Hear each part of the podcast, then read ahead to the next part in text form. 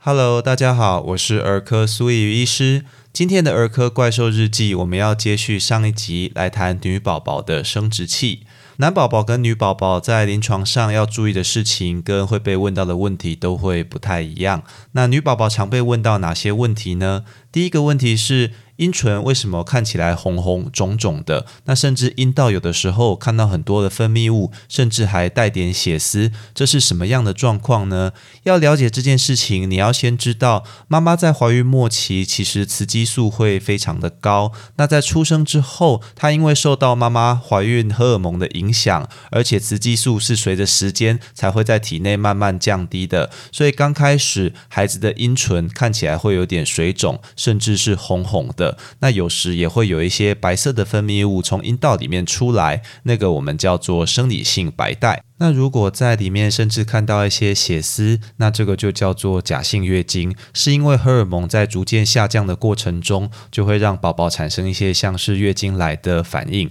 好，那这个就是不需要担心的，都是生理性的。那什么状况下我们会需要进一步去评估或担心有疾病状况呢？就是如果当这些分泌物不再是一些白色或透明的颜色，而开始带有一些黄绿色，甚至有臭味啊，或越来越多的时候，我们就会担心是不是有感染啊，细菌在里面滋生等等的状况，或者出血量很多的时候，也要担心是不是有其他的问题需要进一步来检查。那上述这些生理性的变化，通常在两个月内，随着小朋友身上雌激素逐渐下降，就会慢慢来消失，所以通常都不需要担心。我们都会跟爸爸妈妈说，只要你没有上面讲的那些嗯让人担心的状况，那宝宝精神活力、吃奶都很正常，就不需要。做特别的处理。那另一个也是跟荷尔蒙有关的状况，是处女膜或者是阴道的下缘会比较肿胀，甚至会突出小小一块在阴道的下缘。好，那这个大概在一两成的宝宝身上都会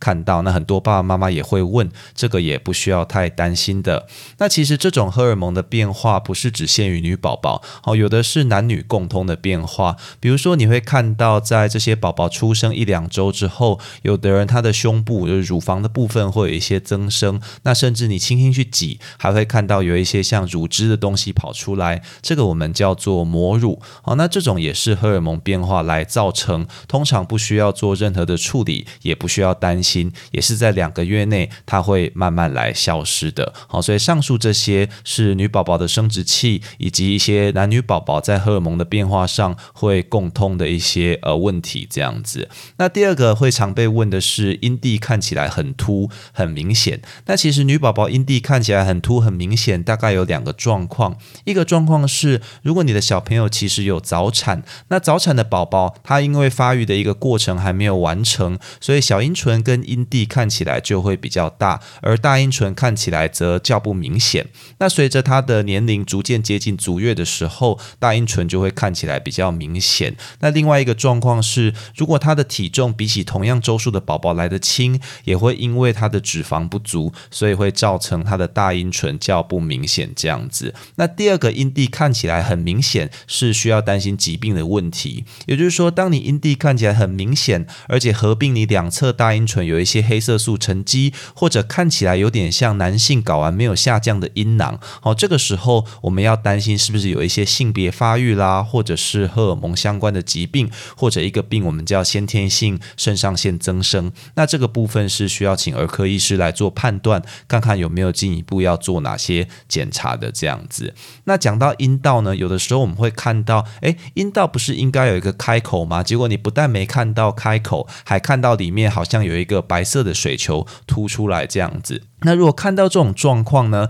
常常是他的先天性处女膜没有开口，或者是有一些阴道发育上的问题，这种也是需要进一步检查，甚至是需要做手术去做矫治的。好，所以这个也提供给各位爸爸妈妈来参考。那这些刚刚讲的这些东西，常常是在医院，就是宝宝出生出院啊，或者在月子中心会被问到。可是随着宝宝长大呢，有另一个问题，其实在健儿门诊也常常会遇到。好，那就是。是看到女宝宝她的小阴唇粘连在一起，就粘在一起，你要把它拨开，看到阴道是有困难的，它就粘得紧紧的。那这个很多时候是清洁上的问题啦，也就是说我们在帮女宝宝的生殖器做清洁的时候，我们会希望用那个棉花棒沾湿在大小阴唇的一些交界处，要去做一些清洁，因为那边常常会卡一些尿垢或者是分泌物。那如果这些清洁没有做的足够确实，或者是你在帮小朋友洗的时候使用了太多肥皂或者是清洁用物，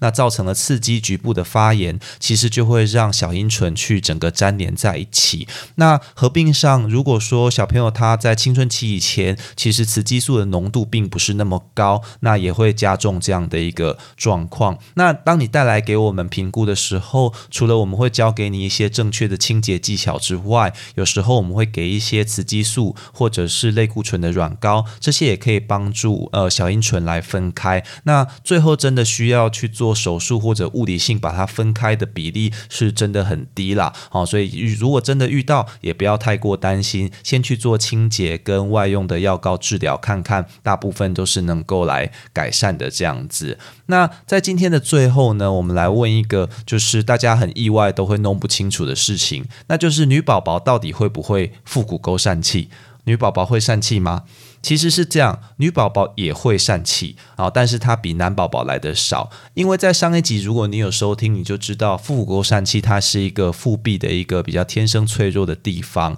好，所以并不是说女宝宝她就不会疝气，它还是会有，好，所以我们也要特别注意。那它常见的位置就是在大阴唇上方两侧腹股沟的位置，这样子跟男宝宝很像。好，所以上述这些就是女宝宝的生殖器在我们临床上常常会被问到的问题。那那希望能够帮助到各位爸爸妈妈更了解好你的小朋友，以及知道什么时候应该要找医师去做进一步的检查跟处理。以上就是今天的全部内容。如果你喜欢本频道的内容，欢迎按下关注订阅，这样就能收到本频道的最新通知喽。我是苏玉医师，我们下次见。